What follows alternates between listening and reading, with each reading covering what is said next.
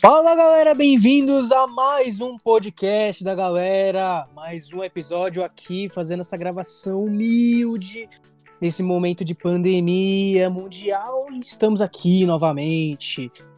É... Bom, quem está comigo aqui, galera, se apresentem. Bom, é...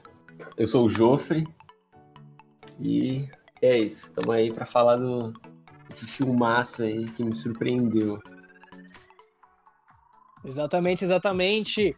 Falar desse filme incrível que, meu, meu, explodir a cabeça. Salve, mano. E quem fala é o Morales, ou mais popularmente conhecido como o Senhor Mourão, futuro presidente. Amém. Estamos aqui, mano. Obrigado pelos convites. Falar do, desse filme incrível, e mas não tão incrível, mas incrível ao mesmo tempo. E é isso, mano. Podemos começar em breve. E aqui é o Vito, mano, um projeto de historiador que vai falar desse filme aí, porque, sei lá, ultimamente Netflix o que é hype da Espanha, então vamos falar desse filme espanhol aí, que é brisinho. E eu sou o Vicenzo, galera, ou Chenzo, não sei como vocês queiram me chamar, e sejam bem-vindos a mais um episódio. Bom, como a maioria já falou aqui, a gente vai falar desse filme incrível que é O Poço, um filme Netflix, né, que foi um filme espanhol, né, exclusivo da Netflix, que teve seu lançamento em 2019, somente na Espanha, mas que agora ele está disponível pelo pro resto do mundo, né? É, foi dirigido pelo, não sei como vocês podem me ajudar, é Galder Gastelurrutria. Alguém pode me ajudar? Calder Gastelu Urrutia. Exatamente, exatamente. Meu espanhol, como vocês estão vendo, tá em dia. É, seu, e que, inclusive, é seu primeiro filme, né? E que grande estreia, né, velho? O cara fez um excelente trabalho dirigindo ótimo esse filme, trabalho, né? Ótimo trabalho, surpreendeu bastante. Eu, particularmente, não vi o filme assim que saiu, porque eu não, não costumo dar muita visibilidade para filme na Netflix. É um preconceito meu, assim, é um negócio que preciso mudar, mas fiquei muito feliz com o resultado. Bacana, bacana. Bom, antes de falar desse filme, galera, não se esqueçam de nos seguir nas nossas redes sociais, galera. Arroba podcast da galera. Nos sigam no Instagram, no Twitter. E coloquem suas críticas, seus vereditos, é, sugestões de pautas. Estamos lá presentes. Mandem mensagem lá e é isso.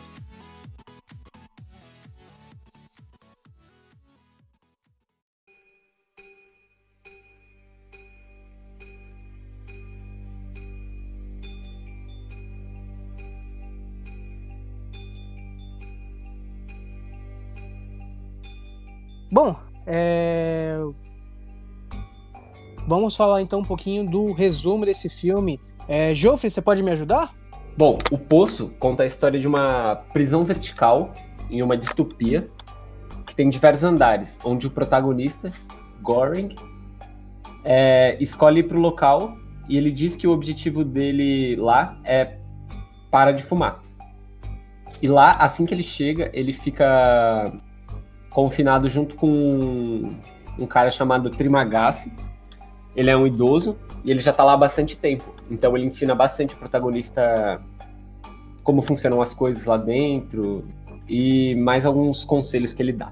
E o filme mostra, e a partir disso, o filme acompanha o protagonista na visão dele sobre a prisão é, e o dia a dia dele, a, a mudança dele também, eu acho que é bem importante é uma coisa que mostra bastante, assim. Que ele vai mudando. Ele entra uma pessoa e ao longo do filme ele vai se modificando bastante. Bom, gente, antes da gente destrinchar mais sobre esse filme e tudo, é, eu queria perguntar mais a opinião de todos vocês, o que vocês acharam dele. Antes de partirmos para a zona de, spo de spoiler tudo, é, ainda mais se recomendam isso para a galera que está ouvindo. Bom, eu gostei muito do filme, recomendo bastante. Ele tem uma mensagem muito forte, assim. Eu achei até a mensagem meio. dá pra fazer um paralelo com a de Parasitas. Tem algumas relações. Mas eu recomendo bastante o filme. Se você tem preconceito com filme da Netflix, filme espanhol, cara, só assiste, vale muito a pena. É, ele tem uma particularidade bem semelhante ao Parasita e o Expresso do Amanhã, sim. Eu vi umas semelhanças bem grandes neles. Eu gostei bastante. Eu, quando eu comecei a ver o filme, eu já comecei a pensar que eu posso correlacionar com a sociedade e tudo mais. Tipo, tipo, não é foda, mas é, como eu posso analisar também como os seres humanos ficariam naquele local, o que, que eles fariam, etc. É bem da hora você poder analisar isso. Eles, eles fazem é, bem feito até, mano. Como fica a loucura das pessoas naquele local, assim. Elas chegam para tipo, o que elas chegam a fazer, assim, quando elas ficam necessitadas. Incrível. Sim, eu também achei isso foi um ponto que me chamou bastante atenção desse filme. Bom, é, eu assisti o filme logo no início, tava na, todo aquele hype, né? Pelo menos para mim tava aparecendo anúncio desse filme em todos os lugares, então eu fiquei bastante empolgado, vi que não era um filme americano. Acho legal da Netflix, às vezes, dar espaço para filmes em, em outros idiomas que não seja inglês, ou séries tipo Dark, que, que é alemã, ou Sex Education, que é, que é suíça. E eu fui, eu fui bastante empolgado pro filme. Eu confesso que foi tão bom quanto eu achava que poderia ser, mas talvez eu esperasse um pouco mais pela forma que ele que ele desenvolve a história. Eu talvez eu esperasse algum algo a mais ali. Eu não, eu não sei o que. Eu, eu senti que ficou faltando alguma coisa para mim. Não em relação ao final, mas em relação ao desenrolar da história mesmo. Eu acho que é uma distopia interessante, embora ela não seja uma distopia é, grandiosa, ela não se propõe a ser uma distopia grandiosa, ela não apresenta uma espécie de modelo social complexo ao estilo de, sei lá, George Orwell em 1984 ou Admirável Mundo Novo, então não é uma, uma dinâmica social completa, é uma dinâmica é, é uma dinâmica social mas bastante restrita. O filme inteiro se passa sempre dentro da prisão e você nunca sai daquele lugar, então você acaba entrando lá também. É uma sensação meio claustrofóbica. Você sempre está na prisão. A câmera nunca sai da prisão. Sai pouquíssimas vezes do, dos andares onde o de protagonista tá, pouquíssimas vezes. Então eu, eu acho que é uma, é uma, é uma imersão interessante, mas eu discordo que as pessoas estão dizendo que é um filme de terror. Para mim é mais um drama um drama puxado, um drama puxado por uma distopia. Tem momentos de suspense, mas eu acho que não, não é o forte do filme. Acho que o forte do filme é justamente as reflexões que ele, que ele propõe e o jeito que ele propõe essas reflexões, que aí você consegue ver realmente que tem uma grande influência de onde o diretor é e das referências dele, especialmente das referências cristãs e espanholas dele. Então acho que é um filme bom, eu recomendaria para você, para as pessoas assistirem, mas eu eu ainda acho que ah, sei lá, foda-se. Recomendaria, é isso. Beleza, tranquilo. Bom, particularmente o pessoal gostou bastante, eu gostei também bastante, apesar de ter alguns conflitos com esse filme, é, algumas coisas não me agradou muito, mas muitas coisas também me agradou bastante, então vamos vamos discutir isso durante o episódio, galera. Bom, vamos partir para a zona de spoiler. Quem assistiu vem com a gente, mas quem não assistiu, mas se quiser escutar por sua conta e risco, fique à vontade também, tá bom? Então é isso, galera. Bom, para ficar mais organizada a discussão, a gente dividiu o filme em quatro atos e a gente vai falar do primeiro, que é a chegada no poço e a convivência do protagonista com o Trimagasi, que é o ancião que ensina várias coisas para ele. Alguém quer começar? Então, eu gostaria de falar um pouco sim sobre o, esse primeiro momento do poço, porque eu acho um momento bastante importante, porque é o momento em que você tem, se identifica com o protagonista justamente por vocês dois estarem na mesma situação, né? Tanto ele quanto você está conhecendo o poço. É, ele foi lá por vontade dele, assim como você por sua vontade está assistindo o filme. Então você tem uma certa uma certa empatia pelo protagonista nesse primeiro momento, porque vocês estão na mesma situação e essa empatia é importante para você, é, para amplificar os seus sentimentos com relação às mudanças do protagonista futuramente. Então você é um primeiro momento de empatia, em que você e ele estão meio perdidos ali com a situação e não sabem o que está acontecendo. E o Trimagaz é essa figura introdutória, nesse, nesse, pelo menos nesse comecinho, que vai explicar como funcionam a, a lógica do poço, o, o, os andares serem aleatórios, o fato de a comida descer e tipo, você comer e passar para o andar de baixo, e a cada mês o, você mudar de andar aleatoriamente, etc. Então, acho que nesse primeiro momento o Trimagazzi cumpre a função de introduzir tanto para o protagonista como para você é, a estrutura e a lógica do poço. E nesse primeiro momento já fica bem claro a diferença entre quem está assistindo e o, e o protagonista, que também está meio que fresco ali no poço, meio acabou de chegar também não está entendendo muita coisa, e o Trimagazzi, porque o Trimagazzi, ele já, na explicação dele, você já identifica que ele é uma pessoa é, que é completamente diferente em relação ao protagonista, ele sabe exatamente o que está acontecendo, ele tem plena consciência do, do, que ele faz e do que, que ele tem que fazer, e ele também é uma pessoa que já é mudada pelo pulso, então ele parece ser um pouco rabugento, meio egoísta, e não pensa muito no, nos outros, ao contrário do protagonista que já é mais. mais cari, caridoso, não, solidário de certa forma. Ele é mais solidário. Então, eu acho né? que é... Ele é muito mais solidário com o povo, ou com, com, com pessoa em si, né? Porque a, o, o motivo dele ter ido lá era mais pela questão de parar de fumar, né?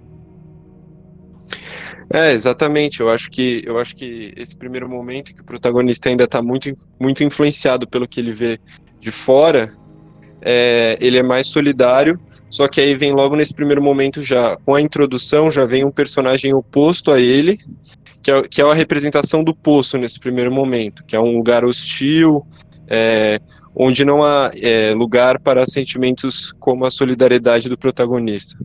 Então acho que é um pouco, um pouco isso a função de, do Trimagazi na primeira parte, e um pouco da função do, da própria primeira parte, assim, para você realmente ser introduzido junto com o, com o protagonista no poço, que é o, é o grande cenário da história inteira, basicamente.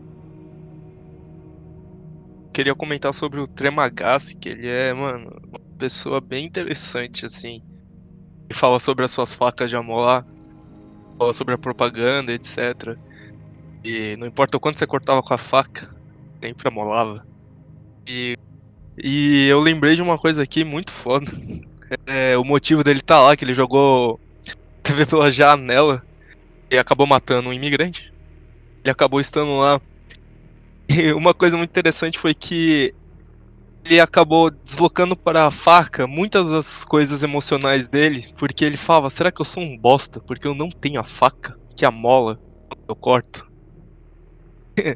A gente pode ter uma noção do que pode esperar agora naquele poço. A gente tem o Tremagazi que tá lá porque ele jogou ja é, na da janela TV. O que será que as pessoas de baixo fizeram? O que será que as pessoas de cima fizeram? O, como, são, é, o, como elas são. Por exemplo, o protagonista, ele praticamente não fez nada de errado, ele só queria ter ido lá por simples fato de querer parar de fumar, né? E o Vitor mencionou já os ideais, que os ideais dele quando ele começou, ele ficava super espantado sobre as coisas, que ele percebeu que ele continuasse desse jeito, ele não sobreviveria, e o Tremagazzi até falou para ele, mano, você não vai sobreviver aqui se você continuar desse jeito. Isso fez, aos poucos, ele foi caindo a ficha e se deparando com a realidade falando, vou ter que me tornar aquilo que eu odeio praticamente para poder sobreviver. E uma coisa também que eu acho bem interessante dessa. Quando a gente descobre o porquê do Tremagasta ali é que ele fala: Ah, eu vi uma propaganda de um amulador. Aí eu falei, tipo, ah, vou comprar. Vai que a minha vida tá uma merda. Aí ele compra o amolador e depois a próxima propaganda dessa mesma companhia que vendeu o amolador vende uma faca. E ele compra. Só que aí ele fica tão louco com isso, ele entra tanto na brisa dele assim de ficar louco, que ele pega a TV e arremessa pela janela e mata um imigrante que estava passando por lá, pela rua. E na cabeça dele, ele não tem culpa de nada, porque. E ele inclusive fala isso, que é um, eu acho que é uma, um diálogo bem interessante, que ele fala. Mas por que, que o imigrante estava passando embaixo da minha janela quando eu resolvi tacar a TV? Tipo, pra ele, ele não tem culpa nenhuma de ter matado o cara. Inclusive, in- foi uma escolha dele também ir lá, porque ele fala: ah, é, ou eu ia pra ala psiquiátrica, ou eu ia ou eu vinha pro poço. Aí eu escolhi vir pro poço. E ele, inclusive, o objeto que ele escolheu levar foi a faca que se amola sozinho. É, só falando, eu tinha esquecido totalmente quando ele fala isso da aula psiquiatra. Realmente, ele não tá errado, se eu, se eu posso dizer por mim mesmo. Não tá errado. Eu acho que muitas pessoas prefeririam ir por um poço daquele jeito do que realmente ir pra uma aula psiquiátrica. Não é tão antigo assim a desumanidade que ocorre no. em manicômios que até hoje estão tentando lutar contra o- como eles são tratados como não humanos praticamente, é, são largados lá pra morrer, essas coisas. Então, vendo desse ponto de vista, assim, pode ser que no filme seja diferente, mas não entraram nesse mérito, então eu estou presumindo seja parecido com o que a gente tem na realidade. É, realmente não.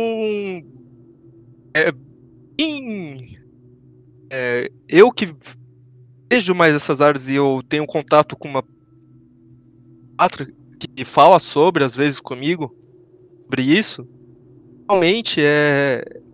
Consigo enxergar naquele personagem que o que ele falou é realmente verídico. Ele preferia ir para um lugar onde pode ser uma merda, mas não vai ser um, é, uma aula psiquiátrica. Uma coisa bem interessante que eu acho que a gente deixou de comentar, o primeiro ato, é a cena, é a primeira cena que é o lá do, do restaurante, né, da cozinha, né? Acho que é uma cozinha aquilo. Com o gerente lá bem rigoroso, vendo os pratos, com aqueles pratos bem bonitos, montados, né, que de certa forma acredito que aquela cozinha seja a cozinha do poço, né, que vai a comida. Não, essa cena inicial é fantástica. Eu acho que ela mostra muito do de como vai se desenrolar o filme, porque eles não estão preocupados com as pessoas, eles estão preocupados em fazer os pratos perfeitos e as pessoas se virem.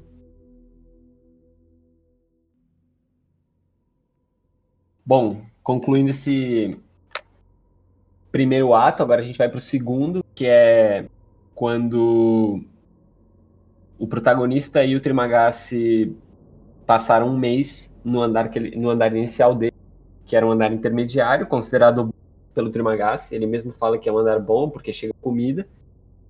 E eles têm um diálogo muito interessante, só para finalizar, que no final desse na última noite deles no andar inicial, o Trimagasi fala para ele tipo, nossa, você é um cara que você tem um ótimo coração.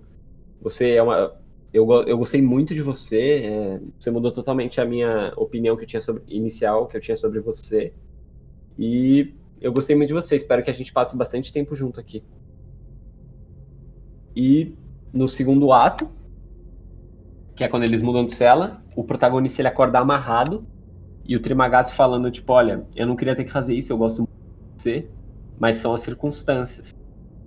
É, eles acordam no andar bem abaixo, que não costuma chegar comida. Acho que é 171, né? É, eu- se eu não me engano, é esse mesmo. E não costuma chegar comida, então o Trimagasi fala pra ele: olha, eu vou te amarrar. Se não chegar comida em, em alguns dias, eu vou começar a tirar partes da sua carne e alimentar a gente. E o protagonista tá desesperado, assim, ele fala, tipo, não, não faz isso, a gente consegue com água, é um mês, um mês sem comida não vai matar a gente. Aí ele, olha, você talvez sobreviva, mas eu, na minha condição, eu sou idoso, eu não vou conseguir, então eu vou ter que fazer isso. É, esse segundo ato do filme foi uma coisa bem. De certa forma, bem impactante a primeiro momento, especialmente pra mim. Eu acho que foi o primeiro impacto que eu tive, né? É, dessa cena de ca- canibalismo, sabe? É, foi uma coisa, nossa, fora de série. Uma coisa que eu fiquei bem assustado no primeiro momento. Sim, sim, sem dúvida, é uma cena bem forte, assim, porque o primeiro ato ele mostra muito dessa transformação do personagem.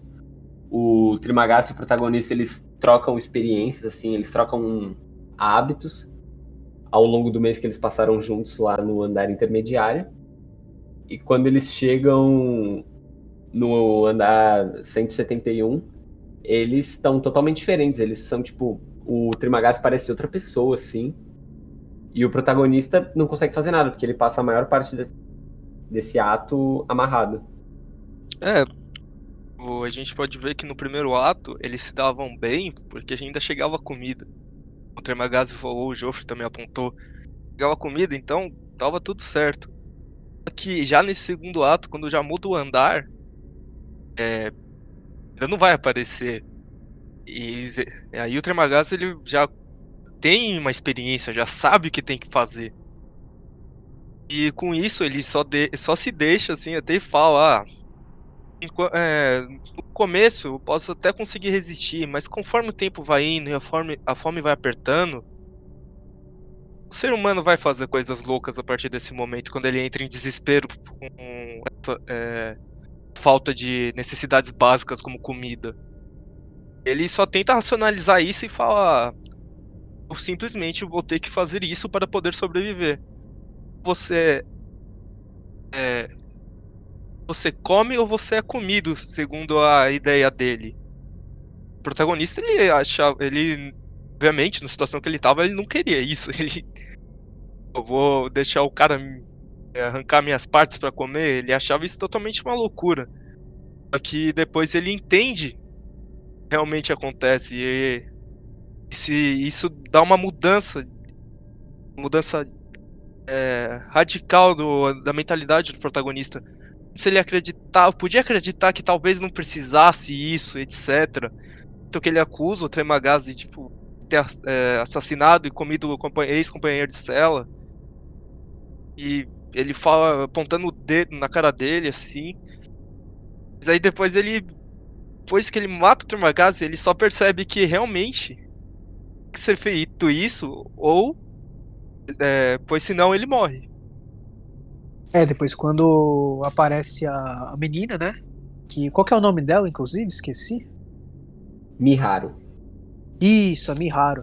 Quando a Miharu aparece para salvar o Goren, é, que foi muito assim, muito mais da parte de muito mais por conta da solidariedade que o Goren apresentou para ela no começo do primeiro ato quando ela apareceu.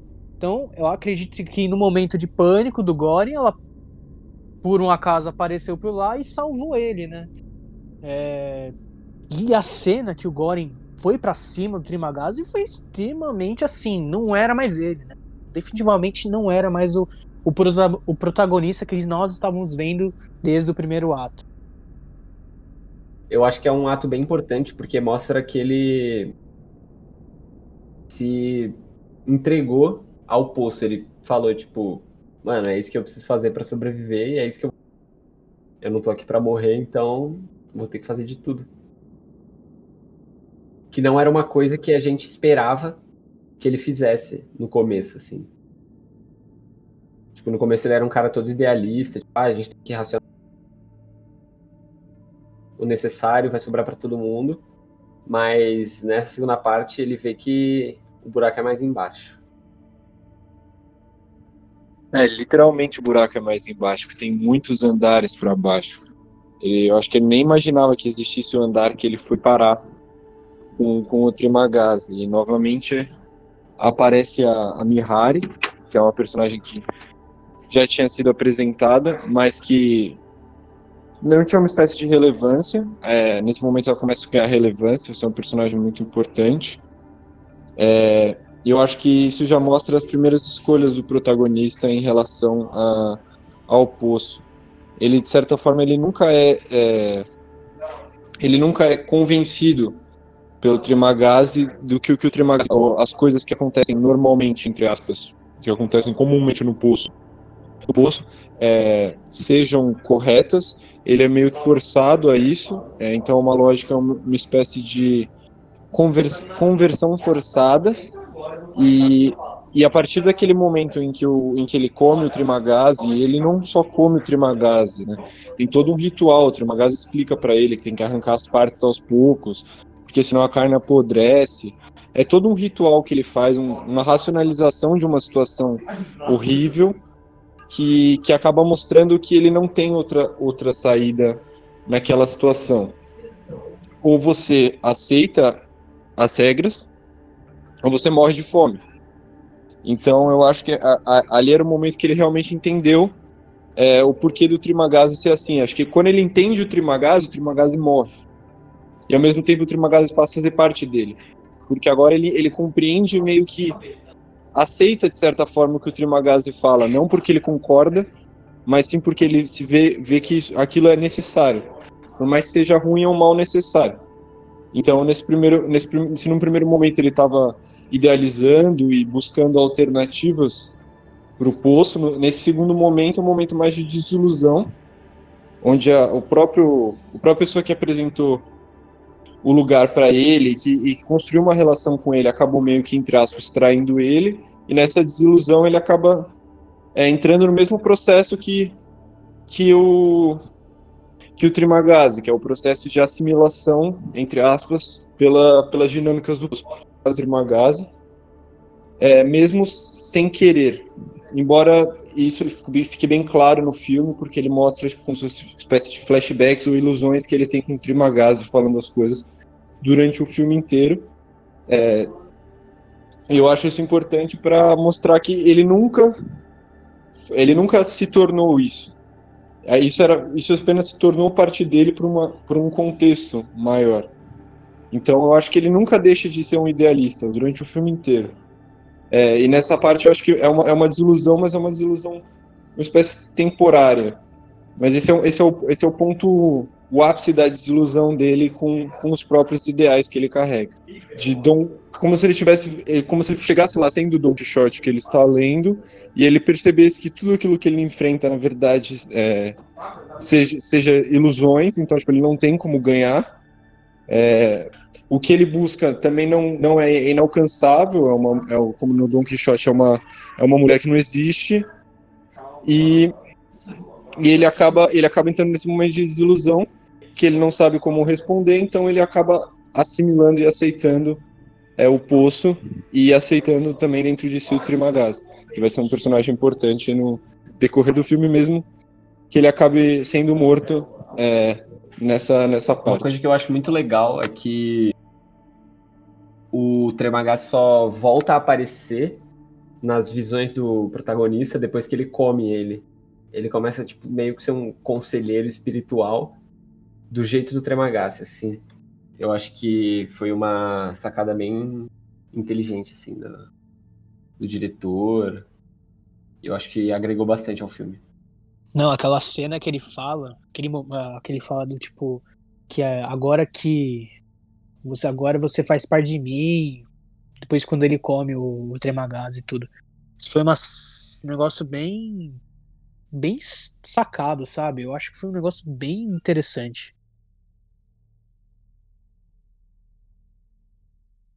Bom, agora encerrando a segunda parte, in iniciando o terceiro ato, que o terceiro ato começa com o protagonista acordando em uma nova cela com uma nova companheira, que é a Imoguri, que foi a, a moça que fez o, a seleção dele, a entrevista dele, né, que selecionou ele para entrar no poço.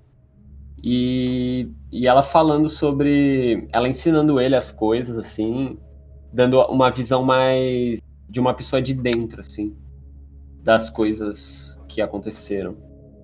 É uma coisa que eu acho que uma coisa bem legal que ela trouxe durante o ato dela foi quando ela trouxe a informação que a comida que que é servida na prisão, é, se todo mundo cooperar, ela vai, ela chega para todos. Mas não é assim que as coisas funcionam.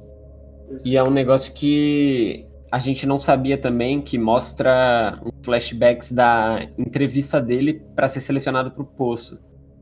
E o questionário, uma das coisas que fala é que perguntam o prato favorito da pessoa quando ela entra. E aí ele se questiona e fala: Nossa, mas por que vocês querem saber o meu prato favorito? Sei lá, pra gente colocar no menu.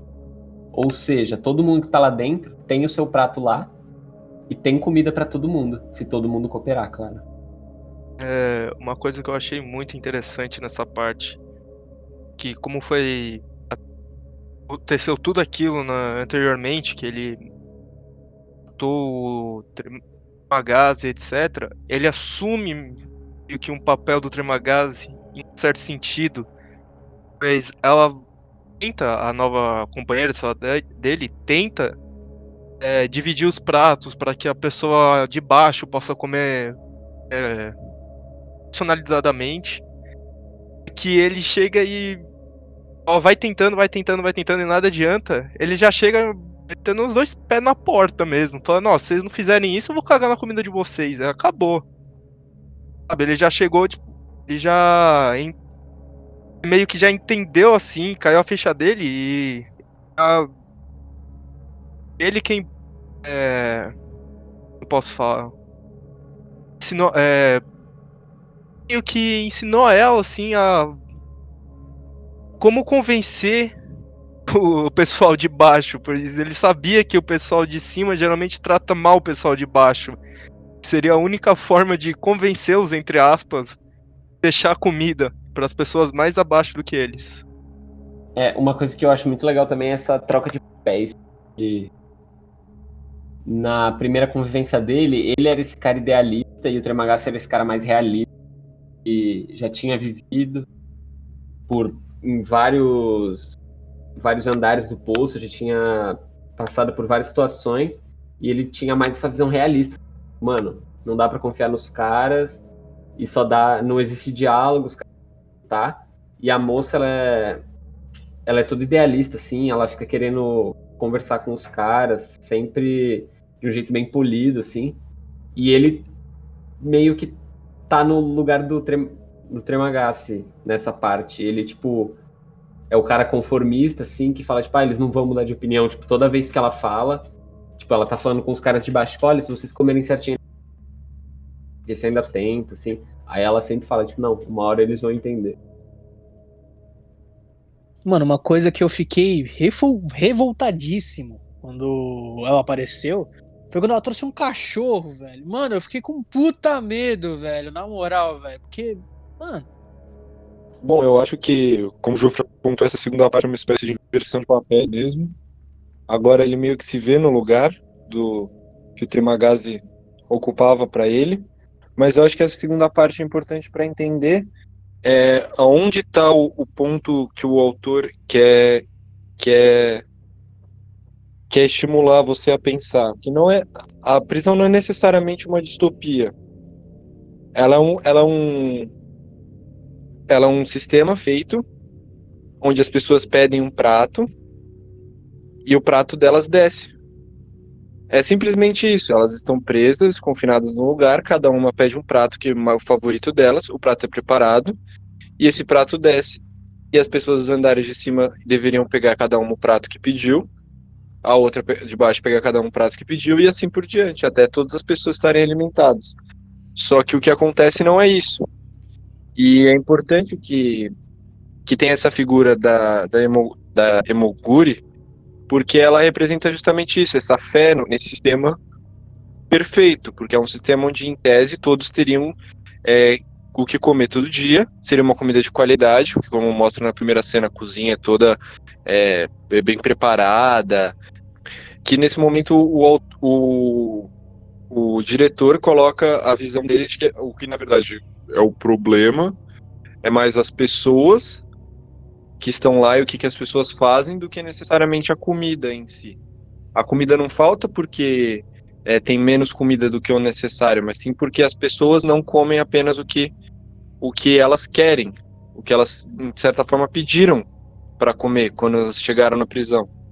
É, no, que mostra no flashback dele com, com a Emoguri enquanto ele estava sendo, sendo aceito na prisão ainda. Então acho que a Emoguri representa é uma espécie de fé é, nesse sistema é, que, que, que, na cabeça dela seria perfeito e que só necessitaria da cooperação das pessoas.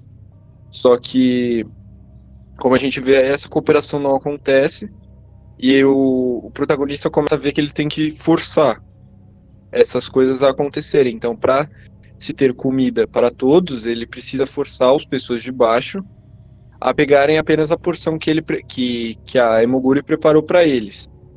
E eu acho, eu acho isso importante, porque o protagonista começa a ter uma, uma noção de que não, não, não dá para existir uma espécie de solidariedade orgânica, eh, natural, como a Emoguri pensa. Porque ela pensa que, em tese, as pessoas racionalmente fariam isso, elas comeriam o que, o que elas querem e deixariam para os outros o que os outros quiserem, o os outros pediram. Você, você pediu camarão, você não vai comer, tipo, frango, você prefere camarão, então você vai lá e come o camarão e fica suave, deixa o frango pro próximo. Então acho que nesse momento o protagonista começa a ter uma ideia da agência dele dentro do, do poço, do que, que ele pode fazer. Então, assim, no primeiro momento com o Trimagazi foi uma espécie de conhecimento e desilusão em relação a, tipo, é, eu não consigo fazer nada porque esse, porque esse sistema obriga as pessoas a se matarem e e ele é completamente injusto porque as pessoas de baixo vão, elas são obrigadas a uma matar a outra para comer a carne da outra porque não tem comida. Para um segundo momento ele começar a pensar em talvez formas de tentar mudar isso, nem que seja num primeiro momento só tipo separando a comida para os caras do andar de baixo do dele e ameaçando que vai cagar na comida deles se eles não se eles não comerem o que o que ele mandou. Então acho acho que esse é um ponto de virada importante na, na história. De um, de um primeiro momento mais sombrio e mais de desilusão para um segundo momento talvez um pouco mais esperançoso. Mas é uma esperança curta. É uma esperança bem é, tenra. Eu gosto muito também da, da cena inicial desse terceiro ato, que é a possível a possível cena que ele teve só no sonho dele que é uma relação sexual com a Miharu. E eu acho que mais pra frente ela é importante, assim, pra você ter uma ideia do filme. Cara, de fato eu não entendi essa cena de. Essa cena que ele teve com ela, com a Miharu. Não, de verdade eu não consegui encaixar ela na minha cabeça do porquê que ele tava pensando. Beleza, anos de confinamento, é, meses de confinamento. Óbvio que o ser humano vai pensar talvez em algo do tipo, mas não entendi muito bem esse como ele lidou com a situação. Especialmente bom, com a Miharu, não entendi muito bem. É, é bom, Vicente, é que é assim, o ser humano, por natureza, ele é um animal. Animal, o termo, ele gosta de fuder, irmão. E a, Mira, a Miharu, e ele é algo muito impactante, então ele acabou idealizando ela. E aí só você junta, junta também que nos sonhos tem muito fato inconsciente, é praticamente só o seu inconsciente falando, ah, que eu quero. Isso que ele queria, você sabe como é, né? É, mano, afogar as mágoas no pau, velho. Eu acho que é um pouco mais do que, do que isso, Morales. Porque se fosse só isso, talvez ele ele tentasse mesmo uma relação com a com a com a Emoguri, porque querendo ou não, ela estava no mesmo andar que ele, tipo, não, não tem nenhuma restrição sobre, sobre sexo dentro da prisão. Eu acho que é uma relação de do, é mais uma questão do que que ele do que, que ele imagina que a Miharu seja. Ele não, ele não queria a mina que respeitava as, a, as coisas, ele queria a mina que, que queria mudar, de certa forma, alguma coisa, que corria atrás de, de fazer o que, ela, o que ela achava certo, que é ir atrás da filha dela, que ignorava as regras de lá, que salvou ele de certa forma. Então acho que isso pesa mais no, no, na cabeça dele, talvez do que só uma mina aleatória. Se fosse uma mina aleatória, podia ser a, a que estava com ele lá, a Emoguri, a que fez a entrevista dele. Então eu, eu acho que é, é mais pelo que representa no, no geral. Mas eu acho também que ficou um pouco fora, assim, do, do filme. Talvez, na minha opinião. Pelo menos nesse momento fica meio fora, assim, fica meio perdido. Não sei dizer, Vitor, se ficou meio fora, porque, querendo ou não, é, tá certo, eu entendi o que você falou, realmente. O que eu disse, ele idealizou a imagem da Miharu. Que, querendo ou não, foi para ele muito impactante. É, e isso é depois de que ela aparece novamente, assim. Então, querendo ou não, ele. A imagem dela tá muito fresca. Então, tipo, meio que desejo, esse desejo dele quer dizer que ele quer algo com ela, tipo, ele quer conhecê-la melhor, pode ser. Eu não, não li a interpretação dos sonhos pra saber direito, mas você que diga isso.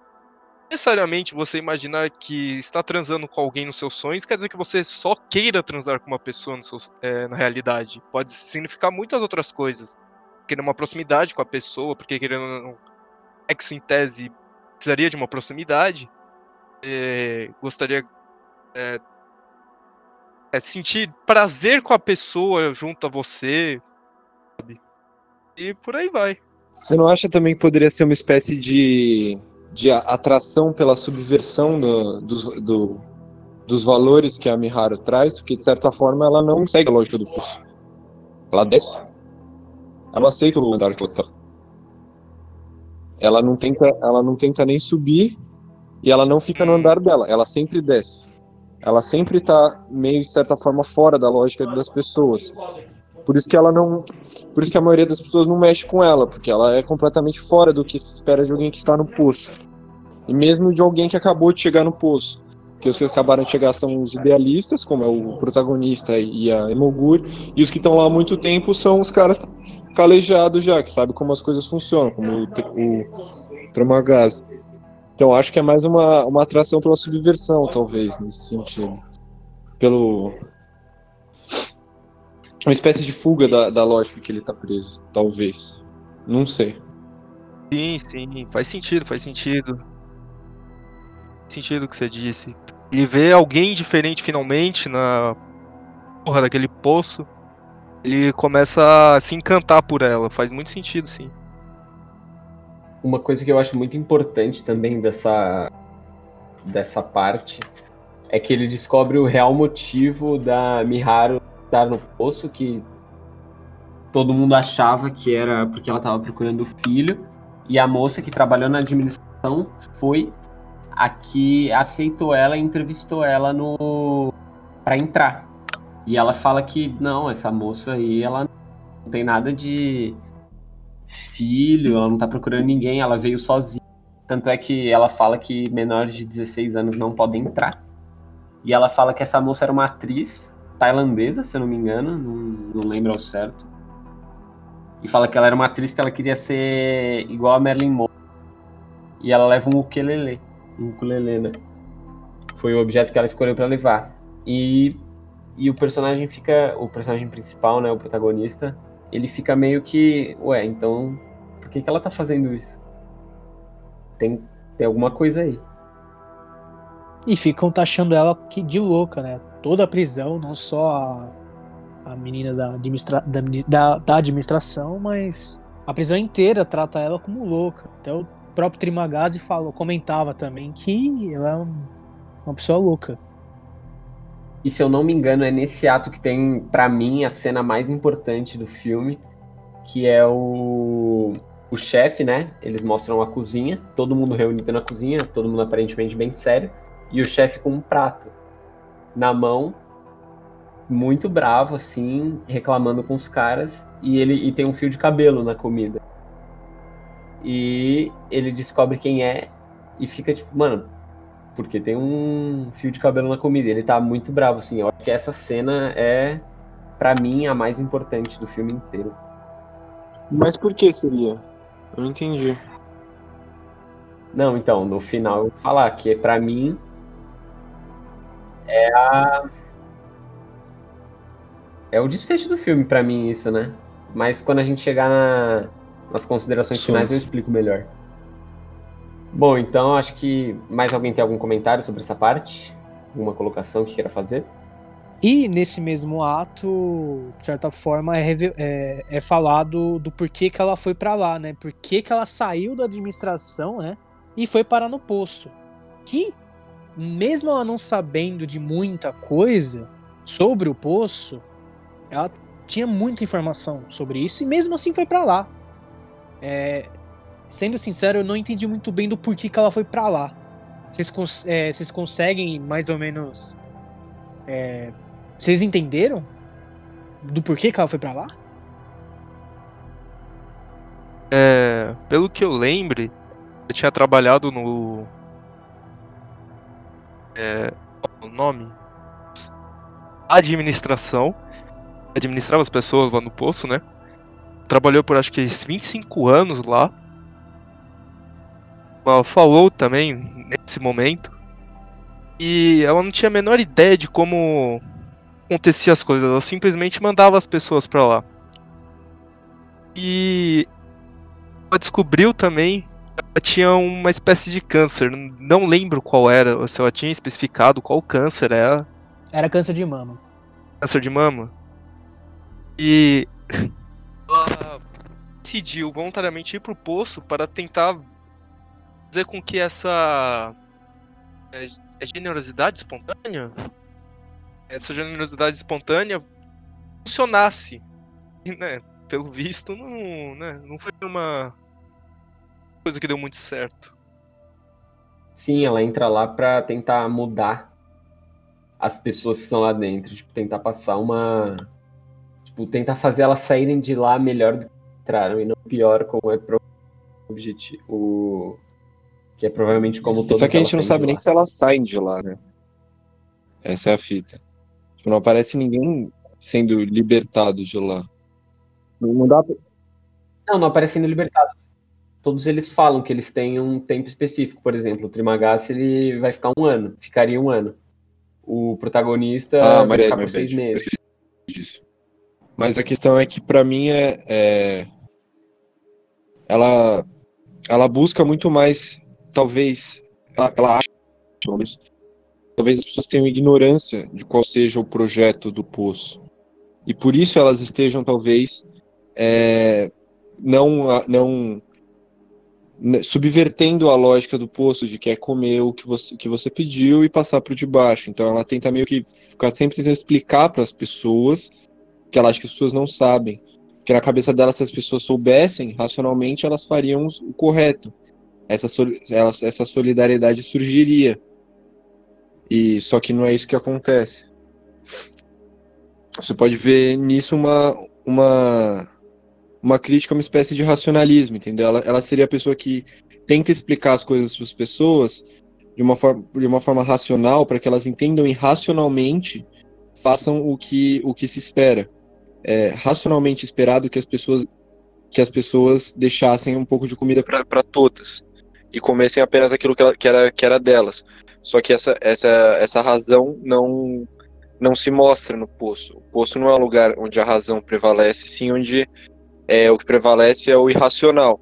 Talvez porque, como o Morales apontou antes, os, os seres humanos não sejam animais racionais é, completamente, são animais dotados de razão, que é muito diferente de um animal racional. A gente tem a razão, mas não necessariamente a gente segue ela. Na verdade, na maioria das vezes a gente não segue ela. Isso é um pouco de um de uma crítica a, a visões de mundo que, que tem como ponto de partida que o ser humano é um animal racional, por exemplo, o liberalismo inteiro, com, começando com Locke etc. Em que preza que o estado de natureza do ser humano é um, um, um animal racional que busca maximizar os seus benefícios próprios, porque ele é racional e egoísta, entre aspas. Bom, no final desse terceiro ato, é, ele passa esse mês com a Imoguri e eles acordam em um outro andar, bem muito abaixo também, que não chegava comida. E o protagonista acorda e vê a, a Imoguri. E depois ela aparece assim, aparece o o Trimagasse, né, na, na mente dele, falando tipo, olha, ela ela se matou pra você comer ela, Pra você se alimentar da carne dela e não morrer.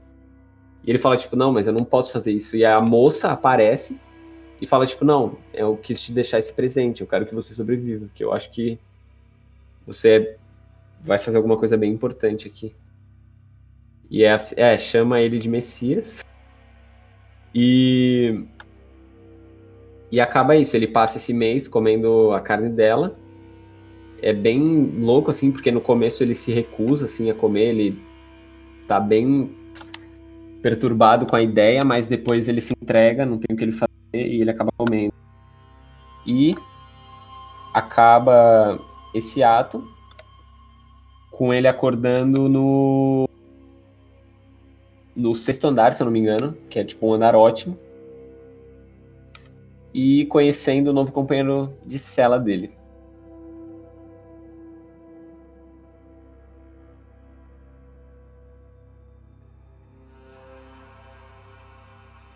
Gente vai falar do quarto ato, que é quando ele acorda nesse sexto andar. E conhece o novo companheiro de sala dele, que é o Bahará. E esse cara, ele levou uma corda, o objeto que ele levou é uma corda, e ele tenta sempre subir um andar, porque ele quer chegar no andar zero e ver o que tem lá. E ele nunca tinha chegado num andar tão alto. E eu acho que essa é uma cena bem importante também, que ele pede pro, pros caras do andar de cima para segurarem a corda só para ele subir.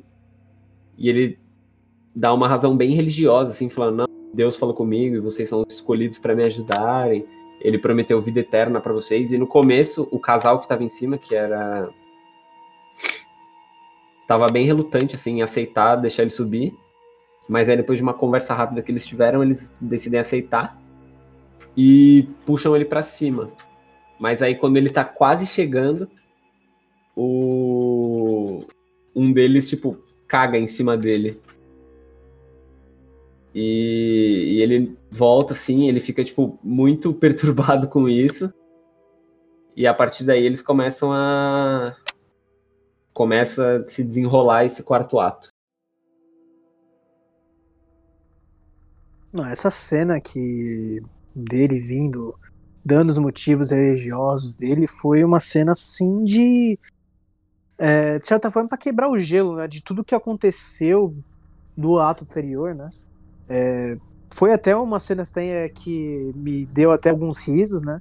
Que o personagem por si só é um personagem muito interessante. Eu curti pra caramba ele, esse novo personagem. E de fato, a cena que aconteceu da, do cara defecando na cara dele, velho, foi um negócio muito zoado e tipo. Que ele ficou perturbado, mano. Ele não acreditava que, que aconteceu isso e que de certa forma, para ele acabou. Acabou ali, não tem mais o que fazer. Ele meio que desistiu, né? Tava desistindo ali, né?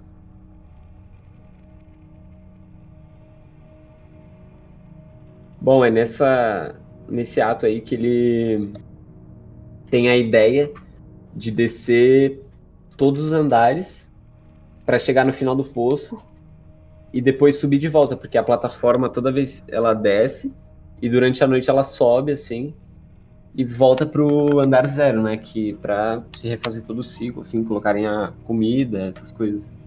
E ele tem a ideia de descer todos os andares e pede a ajuda do Bahará para falar, para tipo, olha, eu tenho a ideia de descer todos os andares para chegar comida para todo mundo e a gente quebrar esse ciclo e dar uma uma, uma mensagem para a administração para eles verem que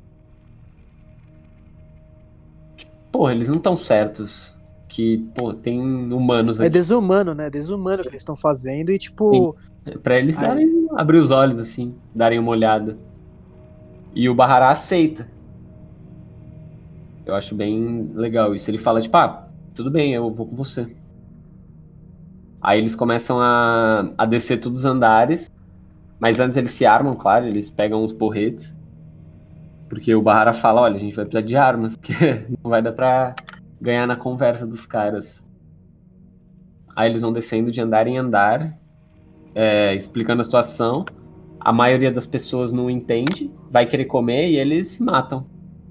Eu acho que é um jeito engraçado de passar essa mensagem, de... a mensagem que eles querem passar com tanta violência, assim. O interessante é que conforme eles vão descendo, é, como vai ficando cada vez mais obscura a mente das pessoas. E chega numa parte que a, têm a comida lá. Falam, ah, você pode pegar essa parte de comida. Eles dão a comida pra, pra pessoa. Que a pessoa que eles deram a comida é num andar bem abaixo, assim, eu não lembro direito qual era. Ela fala, vou matar o meu companheiro de céu de qualquer forma. Não importa. Eu vou matar ele de qualquer forma. Então, ver que a situação que as pessoas lá embaixo estão passando e que é, conforme vai indo, vai ficando cada vez mais intenso, que eles vão vendo que eles estão num nível tão abaixo que sinceramente ter um pingo de esperança assim é uma ilusão totalmente sem sentido. Bom, eu acho que uma parte muito importante dessa descida deles é quando eles encontram aquele ancião que o Bahara conhece, mas que ele não conhecia. E o cara fala: Olha, não, não tem por que só vocês subirem lá na administração e deixarem alguma coisa. Vocês precisam de um símbolo. Vocês precisam deixar um símbolo que a administração olha e fala: Nossa, tem alguma coisa errada com o que a gente está fazendo. E eles decidem deixar um doce. Ele fala: Olha, precisa ser um doce muito bonito, muito saboroso e que não faria sentido nenhum passar por todos os andares intacto. Aí eles escolhem um doce lá e falam, tipo, olha, esse doce vai vai ter que sobreviver até até a gente chegar lá embaixo e ele vai ter que voltar intacto. É, então, eu acho que a, essa última parte do filme, eu acho que ele meio que baseado em nos dois últimos personagens que, que estavam com ele e que ainda estão com ele, né? Porque ele acabou tendo que comer os dois, é, tanto a Emoguri quanto Esqueci o nome do cara, do, do, do velho. É, o Trimagás. Tanto o Trimagás como o Emoguri, eu acho que ele faz um balanceamento dos dois e ele decide fazer seguir o caminho que, do que ele acredita desde o começo, só que com um pouco mais de, de ação, de ele, ele adota uma, uma visão idealista que ele já tinha, que é reafirmada com a Emoguri, mas ele adota um modus operandi, um jeito de agir parecido com o do, o do ah, esqueci o nome do velho de novo, Trema, Tremagaz? Ah, isso, é então. É, então ele meio que mescla os dois para tentar mudar o poço inteiro, para tentar de certa forma acabar com com, com, com essa estrutura. Então, ao mesmo tempo que ele, que ele, que ele tenta, de certa forma, ingenuamente, acabar com e dividir a comida entre todos igualmente e fazer do mesmo jeito que a Emoguri queria fazer, ao mesmo tempo ele mata quem não aceita. Uma espécie de, tipo, não, não acreditando que, que aquelas pessoas pudessem ter algum tipo de, de jeito, de solução. Uma, uma coisa que talvez um. O, que talvez o, o ah, eu esqueci, sempre esqueço o nome desse cara, mano, existo. É, do, que o, do que o velho faria. É Tremagazi? Trimagazi? Chama ele de Tremagazi. Chama ele de, sei lá, Tremagazi. Sião, pô. Tá, fala o velho, vou falar o velho. É, do que o velho faria. Então, eu acho que o último personagem, eu achei ele meio ruim, o Bahari. Porque ele é meio vazio. Eu, eu, eu, senti isso um pouco nele. Todos os outros personagens, eles têm algum tipo de. de. como eu posso dizer? De função, eles representam alguma coisa. O Bahari representa meio que, sei lá, meio que nada. Eu, quando ele apareceu com, introduzido como um personagem novo, eu vi o quanto tempo faltava para terminar o filme. Eu falei, caraca, o filme já tá aí há uma hora e pouco e ainda tem mais personagem, não vai acabar. E, sei lá, ele me parecia um personagem meio nada com nada. Ele só fala, ah, vamos lá fazer uma revolução, e ele fala, vamos. Tipo, ele não, ele não, ele não apresenta muita coisa. Ele fala um discurso religioso meio genérico no, no primeiro momento. E para mim esse discurso religioso dele é totalmente para convencer as pessoas a ajudar ele, assim. Eu não vi muita verdade. Ele... Eu, vi, eu vi mais ele como um personagem de apoio, isso sim, ao Gore. Eu acho que ele é. é então, ele é do de Sancho Panza, não é? É, sim. Ele é um cara meio que sem personalidade, ele só segue o Don Quixote na, na cruzada dele. Para mim, ele é mais um, a força que o protagonista não tem para fazer a mudança que ele quer. Pode ser também, pode ser. Mas então, ele não, ele não é necessariamente alguma coisa, ele é só tipo um suporte pro protagonista. Eu achei isso meio, meio ruim, na real. Eu queria, eu queria ver mais desse cara, só que ele também acaba morrendo rápido, ele acaba. Não morrendo rápido, mas ele acaba. É, É, tudo acaba acontecendo muito rápido nessa última parte, né? Só mostra eles descendo, descendo, descendo, descendo, cada vez mais fundo. E eu acho que fica claro que talvez eles estejam sacrificando muito pela mensagem. Porque tudo isso não era para acabar com o sistema do poço. Eles sabiam que se eles dividissem a comida hoje, é, amanhã ia continuar a mesma coisa se eles não passassem lá de novo e dividissem tudo. É, o Bahari estava com a esperança de que quando a, o prato subisse, a bandeja lá que desce, com a comida, talvez ele conseguisse fugir, porque ele ia chegar no primeiro andar e ia embora.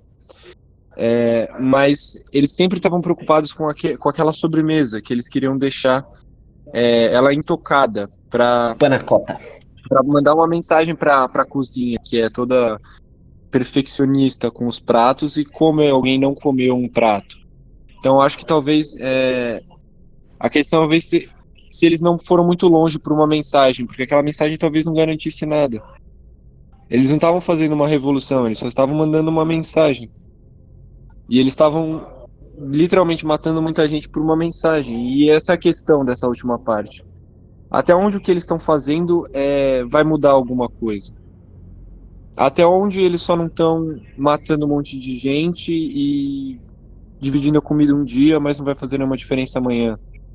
Ou se dividir amanhã também, no, da mês que vem troca o andar e não vai fazer diferença. Então eu acho que esse, esse é o grande ponto da, da última parte. O que, que eles estão fazendo, o que, que eles querem, porque chega um certo momento que eu acho que nem eles mais sabem. Eles já.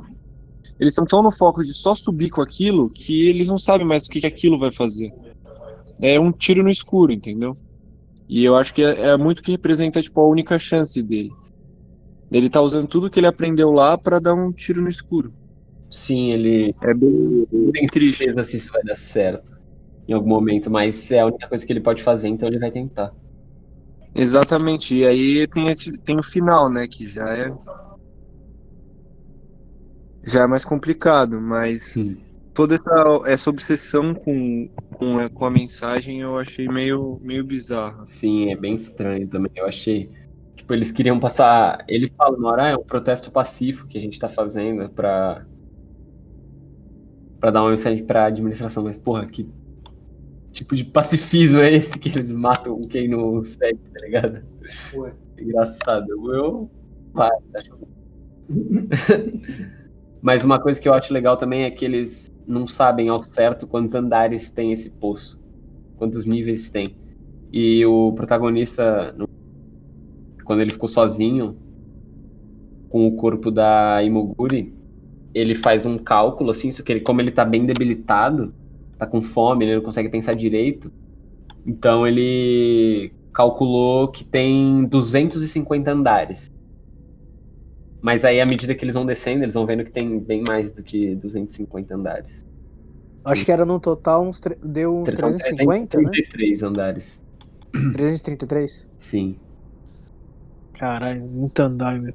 sim. E à medida que eles vão descendo, eles bastante assim, até que eles chegam em um ponto que não, eles não conseguem mais, eles só estão, tipo, tentando sobreviver até ver, até, tipo, garantir que a, que o, a sobremesa, né, a, a panacota chegue ao destino para passar essa mensagem deles. E eles chegam no andar final, que é o 333, e acham a tão falada filha da. Como é que é o nome da moça? Miharu. Eles acham a filha da Miharu nesse último andar. E o Bar Baharat, ele fala assim: ah, vamos, vamos só continuar, né? E o protagonista não quer, ele fala, tipo, mano, é uma criança a moça tava procurando, vamos ajudar ela. Aí eles descem nesse andar e ficam lá, e a plataforma sobe e eles passam a noite lá. E uma coisa que eu acho engraçada é que a, a criança, ela tá bem limpa, assim, ela não aparenta ter sofrido muito com... É, isso é uma coisa que me impressionou bastante. A com criança, nada. aparentemente, naquele andar, ela tá tranquila. Sim, E sozinha também, né? Ela Sim, tá ela tá sozinha. sozinha, isso é um negócio que me chamou atenção, e ela tá limpa. Enquanto eles estão, tipo, ensanguentados, espancados. Claro que tem a jornada deles, mas eu acho que tem alguma coisa estranha com isso. E, E de aí- fato, e isso também, de certa forma, é revelado que a mulher não tava louca, né? Ela não tava nem um pouco É. doida, ela tava procurando a filha dela, mas Depois também, né? isso. Mas é Então, estranho. Mas aí, né? Na... Depois o. Depois que o Baharat morre, devido aos ferimentos dele, o protagonista acorda, põe a, a criança na plataforma e desce. E desce num lugar meio estranho, assim, é um lugar tudo preto. E ele encontra o. E ele desce nesse lugar estranho, encontra o velho e fala assim: Não, agora eu só preciso entregar mensagem. Ele fala: Não, mas você não é a mensagem, você é só um mensageiro. E, é, e essa mensagem não precisa de um mensageiro para chegar no destino.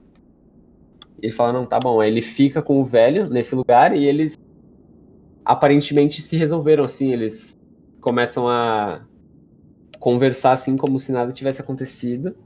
E a criança sobe na plataforma e o filme acaba com a criança subindo na plataforma assim bem rápido e começam os créditos. Bom, agora que a gente já falou um pouco do, do filme em geral, a gente vai falar sobre as nossas teorias, o que, que a gente achou, o que a gente entendeu do filme. E vamos nessa. Quem começa? Bom, é, minha consideração final sobre esse filme, de certa forma, foi um ponto positivo, né? É, eu gostei desse filme, eu achei que ele retratou vários pontos que me deixou para repensar bastante, né? É, mas particularmente não sei se eu assistiria novamente esse filme porque ele foi um- uma facada muito forte de primeira e eu não sei se foi no momento que eu tava assistindo, porque eu assisti numa madrugada. É, eu demorei muito pra dormir, inclusive, porque esse, eu achei esse filme um pouco pesado. Eu acho até pega um pouquinho do argumento do Joffre, que uma vez falou do filme do Joker, lá no primeiro episódio do podcast, que ele falou que ele gostou do filme, do Coringa, ele gostou, mas ele achou um pouco pesado em diversos pontos. E eu concordo com isso. Tem muitos pontos que eu achei bem pesado e, de certa forma, eu não gostei disso. Não me agradou muito. Então, às vezes, eu não me vejo assistindo ele novamente. Mas não tiro nada realmente do filme. Eu acho o filme sensacional. Minha consideração dele é assim, é muito bom. Eu achei ele toca nos pontos excelentes. Bom, bacana. Pra mim, o filme ele representa muito dessa desse mundo capitalista, assim, individualista também, que a gente vive. E o, o personagem principal ele tenta mudar isso, fazendo com que a tentando passar uma mensagem para a administração que todo mundo comeu a, a comida que era para que era da pessoa, assim, o seu prato favorito, e que sobrou aquele doce. Que na cabeça dele, a administração ia ver aquilo e falar tudo que eles estão fazendo, mas não foi o que aconteceu. Porque aquela cena que eu falei há um tempo atrás, que o chefe estava na cozinha dando nos cozinheiros, porque tinha um cabelo na comida. Eu acho que aquela é a cena final do filme, porque é o mesmo doce que eles enviaram pra cima. Pra mim, aquela garota não, não existe, assim. Ela era só um, um outro modo de se apresentar a mensagem, porque tanto é que ela come o doce, né? Ela come o doce, ela meio que se torna ele. E quando o doce chega lá, em vez de pensarem que todo mundo comeu a comida que era designada e que aquela sobrou, o... esses caras que estão lá em cima, assim, o topo, eles pensaram que não comeram por porque tinha um cabelo. Então não adiantou de nada todo mundo que eles mataram para tentar passar essa mensagem. Foi isso que eu entendi do filme. Que no final, não importa o que você faça, depende, você não consegue mudar a visão dos caras que estão lá em cima sem eles terem vivido o que os personagens viveram. Bom, pra mim o, o final já é outro. Eu acho que quem na verdade sobe é aquela menina e ela é, é a representação de. Ela não é necessariamente uma menina ela, ela é representação de alguma coisa maior, assim como a maioria dos personagens são representações de de coisas. É, eu acho que, por exemplo, o Trimagazi, que é o velho do, do começo, ele é a representação do da, da mentalidade do poço. A a Emoguri, Emoguri, que é a mina, que é a segunda que fica com ele, ela é representação do, da lei, de certa forma, ou da, da razão, das regras, que é, é são, existem regras implícitas dentro daquele poço, são as regras que eram, em tese, feitas para serem seguidas. Então, ela é como se fosse uma espécie de razão idealista. O, o, o Trimagás é uma espécie de pragmatismo condicionado pelo poço. A Mihari, que é a, a mãe do, da menina, em tese é a mãe, né? Ninguém sabe se é aquela. Ela é a justiça, porque ela busca, de certa forma, subverter a lógica do poço e ela perdeu é a filha dela, que é a Esperança. Então, quando eles mandam a menina para cima, eles estão mandando apenas uma esperança, uma vã esperança, talvez. Mas, é, é para mim, é isso que significa o final do filme. A menina representa apenas a esperança. É por isso que o cara não precisa subir com ela. Porque tudo que o cara ia levar, tudo que ele fez até ali, ele não fez porque ele sabia que as coisas iam mudar, ele fez porque ele tinha uma esperança. A esperança dele tá cristalizada naquela menina. Acima e ele acaba morrendo lá embaixo. E para mim lá embaixo é uma espécie de inferno, entre aspas, no sentido mais católico da coisa mesmo, porque a filme inteiro é meio católico. É o andar 333, né, que é 666, dividido por 2. Então eu acho que quando ele, quando ele tá no inferno ali, ali ele percebe a diferença entre a pureza da esperança e o que ele tinha feito até ali. E aí ele vê que ele não, ele não, ele não pode subir com a esperança. Porque a esperança, mesmo que ela esteja com ele, ou estava com ele, ele achou ela lá embaixo, ele não é. Ele, ele não, não condiz com ele a esperança mais. Porque o que ele fez são atos de pessoas que não necessariamente têm esperança. Ele não pode ir com a esperança. Ele não é o cara que que carrega a esperança. Messias. A esperança de que, é, de que aquilo mude. Sim. Ele, ele, é só um, ele é só um mensageiro. Não necessariamente um Messias, eu acho. Mas ele é só um mensageiro. Chamam ele de Messias durante o filme, né? É, pode ser. Ele seja apenas uma mensagem. Talvez a menina seja uma espécie de Espírito Santo. Sim. Uma manifestação do, do divino. Não sei. É que. Algo, algo do gênero. O que eu reparei também é que ela é fisicamente muito parecida com a Miharu, mas não de um jeito tipo mãe e filha. Ela parece tipo ser a Miharu mais nova assim. E depois que mostra a Miharu morrendo assim, e ela aparece logo em seguida. Não logo em seguida, mas depois da morte da Miharu. Tem alguma coisa, Eu não pensei muito ainda nessa parte, mas eu, é um negócio que eu reparei assim depois que eu vi pela segunda vez vou seguir mais na linha do Vitor mesmo. Eu achei bastante sentido. O primeiro personagem, o velhão, seu. Não, super ego não. Seria mais a racionalização dele. Poço, praticamente. E a, o espírito de sobrevivência de um ser humano, praticamente. O id. Fazer de tudo pra conseguir sobreviver. Tem a outra moça que aparece logo em seguida. Seria o superego, se a gente for analisar numa perspectiva mais freudiana. Representa os limites impostos pela moralidade de acordo com a sociedade, etc. Que vemos que em situações tão extremas assim acaba. É, vai se fuder, Vitor. Acaba sendo fragilizado, que acaba que o superego ele se deixa acaba não tendo muito muita voz o, é, situações extremas que se você não abdica deles que você não sobreviveria E também representa a sociedade que a gente vive, praticamente. Bom, eu concordo muito com o Vitor. É, eu acho que a menina existiu sim, de certa forma.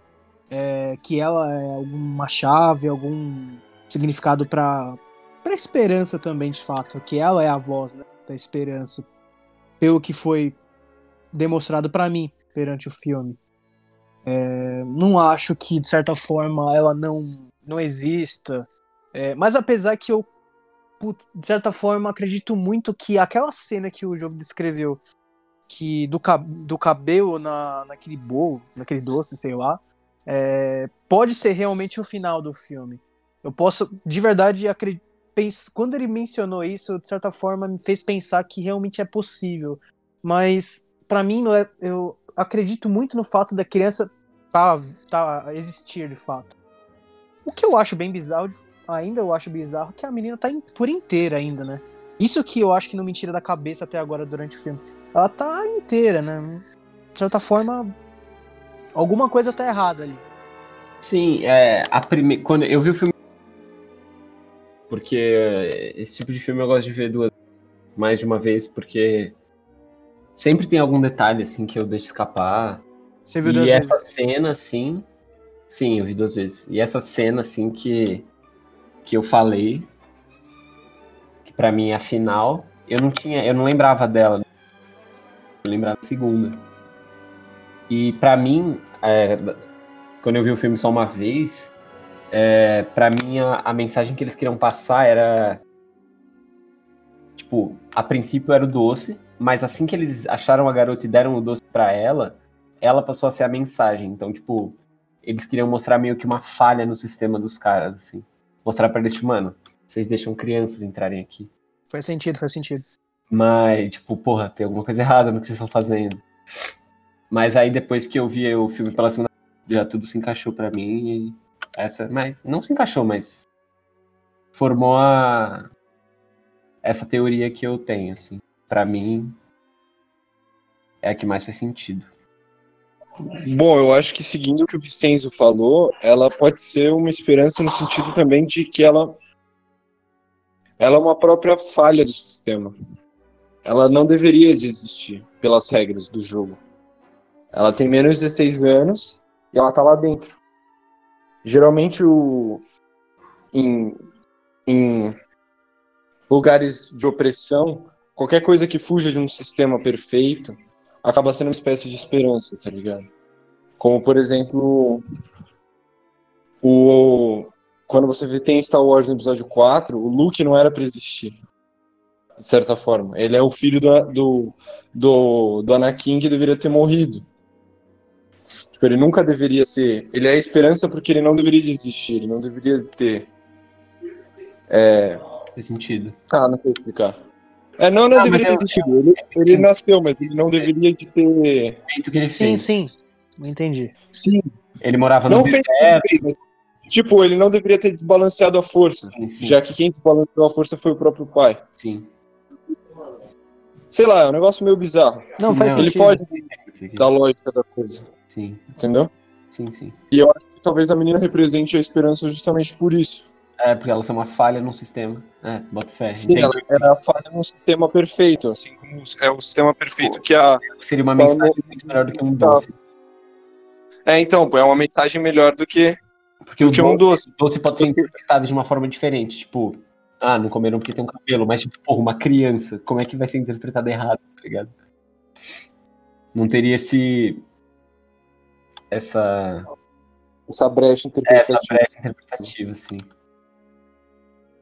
Mas então, o que por trás das câmeras, dando uma pequena de papo com o querido Jofrão, é, o fato dela estar no último andar significa que as pessoas reconheceram que ela é a brecha no sistema e colocaram ela no último andar de propósito. Querendo ou não, querendo ou não, eles têm noção de todo mundo que tá nos andares, porque eles sempre realocam todo mundo. Então eles sabem da existência dela. Que ela tá no último andar? Faz ela ficar no último andar. Tô tentando pensar porque eu não faço a mínima ideia. Ah, os caras querem eliminar ela, né? Tipo, porra, tem uma criança, a gente errou. Porra, se ela ficar no último andar, ela vai morrer. Que, que- quem vai saber, tá ligado? Faz sentido isso que você falou, bem brabo. Não, faz sentido sim, porque de certa forma é uma falha, como vocês falam, né? É, ela não deveria existir naquele local. E muitas vezes pode ser considerado sim, de certa forma, que ela não exista mesmo, né? Tem essa interpretação que o Joffrey interpretou mesmo, né? Mas eu acredito fortemente que ela existiu e que houve essa falha, né? Esse ciclo, né, que existe, nesse, nesse sistema que existe. Lá dentro do poço da prisão. A única pessoa que. Então- Opa, pode falar, Vitor. Eu acho que talvez por isso que seja uma esperança vã, tá ligado? Porque ele se baseia no fato de que quem tá fazendo a comida e de quem comanda o sistema, de certa forma, precisa acreditar nele. Do mesmo jeito que a Emoguri acreditava. Talvez o cara que faça comida não acredite no sistema daquele jeito, ele só faz o trabalho dele. Ou talvez ele acredite. O Joffrey interprete que os caras interpreta que os caras que fazem a comida eles acreditam no sistema, a ponto que eles não deixam nada na comida ter nada de errado, nenhum fio de cabelo. Então é uma questão de quem acredita no, no sistema, na verdade. Seriam quem tá em cima ou quem tá lá embaixo? Quem tá no poço? Ou quem tá fazendo? Eu acho que quem tá em cima acredita e as pessoas que estão dentro do poço, propriamente dito, não tem muito tempo pra pensar nessas coisas. Acho que elas têm mais importantes pra pensar, tipo, mano, será que o cara vai me matar? Será que eu vou comer amanhã? Eu acho que tem muito disso, tipo, a administração não deixa as pessoas pensarem na própria administração. Ela faz as pessoas terem outras preocupações. Tipo, meio que uma alienação, assim. Pô, o cara não vai pensar em derrubar se ele tiver de barriga cheia. E se ele tiver de barriga cheia, ele não vai querer derrubar o... a administração. Falei governo sem querer aqui, opa. É, anarquia. Uma coincidência bastante generosa. Meu Deus. É tipo, porra, o cara tá no primeiro andar. Mano, você falou governo, eu vi capitalismo, velho. Não, tipo, o cara tá no primeiro andar. O cara tá no primeiro andar. Ele, porra, come o que ele quiser e foda-se. Ele não quer saber se a administração tá fazendo um bagulho da hora ou não. Ele não quer saber se tá morrendo gente lá embaixo. Ele tá comendo ele tá feliz. E o cara de baixo tá tipo, mano, não tá preocupado com a administração E ou com as pessoas foda, de né? cima, tipo, nossa, não estão deixando comida pra mim. Ele, não, mano, comer, eu tenho que fazer o meu. E a administração tá lá, tipo, se vire. Me Não forte. pensem, não pensem na gente. Se- Cada um com seus problemas, tá ligado? Exatamente, mas essa não é uma lógica que quem cria são eles mesmos, e eles acreditam nisso, que quem tá em cima tem que comer as coisas que tem, quem tá embaixo tem que morrer. Mesmo que quem, quem faz isso não acredite, eles acreditam, eles meio que criam uma lógica em cima da lógica dos outros. A lógica que o Trimagazi tem, ela é criada em cima da lógica que a Emoguri tem. A lógica que a Emoguri tem é a lógica planejada, mas a lógica é, real é a lógica do Trimagazi. Sim. Então talvez quem acredite no poço, no poço como ele é, seja quem está no poço. Quem acredita no poço como ele deveria ser, seja quem faz. Sim, faz sentido. Eu acho que. Como é que é a primeira parte que você falou? O primeiro jeito de quem acredita no poço? Ele é. Repete. É o Trimagazi. Não, então, mas repete o porquê. Porque, porque ele- eles acreditam no poço, porque o poço é. A dinâmica do poço é uma dinâmica que eles perpetuam e eles fazem. Tá. Eles acreditam no poço do jeito que ele é. Do Tá. jeito que ele se apresenta pra gente. Aham. Porque aquela dinâmica é deles, e não necessariamente Sim, era o que a sim, administração sentido. pensava. Pode ser. É, faz sentido. Deus deu a terra pra gente, o que a gente acha é os 500. É, sim, faz sentido. É, e fora, tipo, também que tem a diferença entre as pessoas dentro do poço. Tipo, tem os caras que estão lá porque eles querem e tem os caras que estão lá porque eles não querem. Porque eles foram mandados pra lá porque eles cometeram algum crime. Ou... E tem um cara que quer, sei lá, parar de fumar e levou um livro. Porra. Pensando em tudo que vocês falaram praticamente, e eh, colocando em partes que a gente vai descendo no poço, a gente vai chegando cada vez mais profundamente no interior da mente humana, onde não existe lei, não existe nada, apenas ligações sinápticas praticamente. E mesmo assim, lá no fundo, aquela criança quer representar a esperança, e depois dela tem um fosso de nada. É, Isso o que poderia significar isso praticamente? Poderia significar essa criança, tipo, podendo voltar, subir novamente. E a pessoa que fez tudo aquilo ser praticamente esquecida num zero. Busca por necessidades básicas, não, não sei dizer se seria isso. Se a criança tá lá embaixo e o, e o último andar, como você falou, seria o ponto mais profundo do ser humano, da mente humana, é, ou da alma humana, dependendo de- da sua visão, é, a esperança então estaria nesse fundo, estaria perto do nada. Se a menina for a esperança, ela seria alguma coisa como inerente. Estaria no limiar entre o nada e o a pequena parte de ainda existência, praticamente. Que seria praticamente, pô, agora que eu parei pra pensar, as pessoas que chegam perto da morte, elas geralmente ficam com uma esperança nova à vida. Poderia ser uma alegoria pra isso esse filme também. Uma espécie de esperança irracional, assim. Sim, uma esperança pré-morte. Por exemplo, casos de suicidas que antes de se matarem, eles se arrependem de tudo que fizeram, de ter tomado essa decisão e agora querem viver a vida loucamente. Seria tipo, lá no fundo, quando já acabou tudo, tem a esperança. E ela volta naquela velocidade que vem, o, antes de acabar tudo, volta junto com a, a mesa.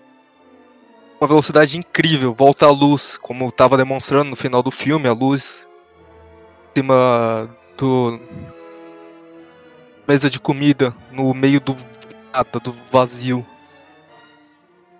É isso, minha Então a interpretação. esperança tá no fundo do abismo, Morales. E você tem que mergulhar no abismo pra recuperar ela. Talvez esteja. A esperança de alguns sempre fica no fundo de um abismo. Acho que no fundo do abismo não, mas tá na. Beira do abismo. Porque se você já estiver no fundo do abismo, você já não tem mais esperança. Chegou no niilismo. Mas o poço não seria o abismo? Poços são os diversos níveis de um abismo. É, então, e o fundo do poço é o fundo do abismo, velho. Então a esperança Sim. tá quase no fundo do abismo. Tá Então quase no no abismo. fundo, parça. Quase no fundo não é o fundo. São as coisas reprimidas, mano. Não vai com esses papos de reprimido, não, irmão. Só o Big Time. Psicólogo, né, Big? Brain Time aí, otário. É, mas é isso.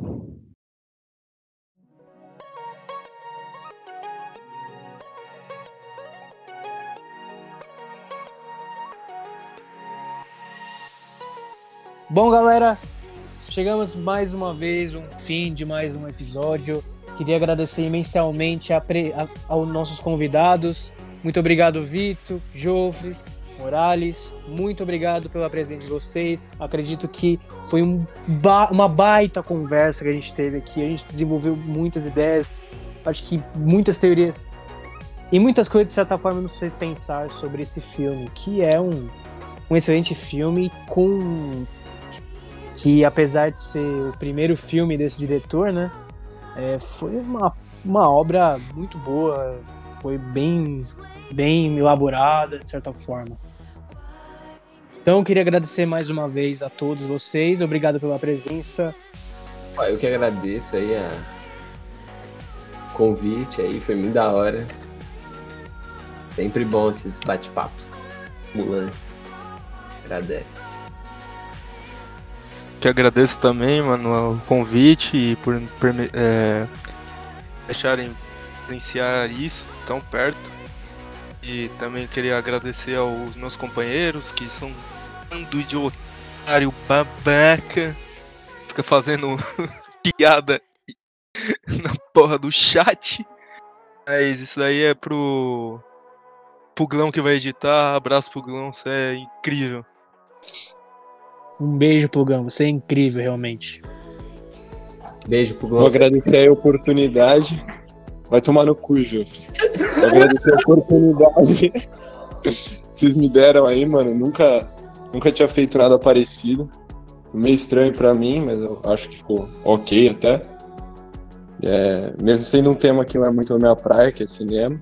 Agradeço a oportunidade aí, mano. Agradeço ao grande guerreiro Pietro e o grande guerreiro William. Tem o trabalho de, mano, botar ordem nessa porra e editar, que deve ser, mano, torturante, velho. E eles não são pagos pra isso, mano. Que de verdade eu acho que essa. Incrível. De verdade. Isso é solidariedade espontânea, velho. Não tem no poço, mas tem aqui, mensagem do filme, velho. Mano, É, Eles são heróis brasileiros sem capa, parça. E Eric Chan, você também. Ah, Eric Chan. Essas piadas internas aí, de verdade. É o Eric aí, pra quem não sabe, é o, o amor da minha vida. Vou casar com você, Eric Tô de olho, tô de olho. O Eric não é exatamente o amor da minha vida, mano, mas eu perdi a minha aposta com ele e ele tem o meu cu agora. Vitali... Puta, essa aposta é antiga, velho. De verdade, mano. Eu posso ser antigamente. Mas é vitalício, velho. É, começou a putaria já então, porra? É o mais 18 Deixa eu agora. essa Agora, agora vamos começar direito essa merda aí. Deixa eu finalizar essa Passou da porra. uma da manhã, velho. Mano, é pra ter p pra caralho no posto, você tá louco, tio. É, vamos ter todo mundo no chat junto. Ah, isso. Galera, muito obrigado pela presença. Muito obrigado por estar nos ouvindo. Não se esqueçam de nos seguir nas nossas redes sociais, arroba podcast da galera. Estamos no Facebook. Facebook, caralho. Estamos no Instagram e no Twitter. É, mandem coisa pra gente, caso tiverem alguma, alguma dúvida, alguma pauta interessante que a gente queira bater um papo. Inclusive, a gente sempre está lá presente nas redes sociais. É só mandar pra gente, tá certo? Galera, muito obrigado e é isso. Abraço, falou!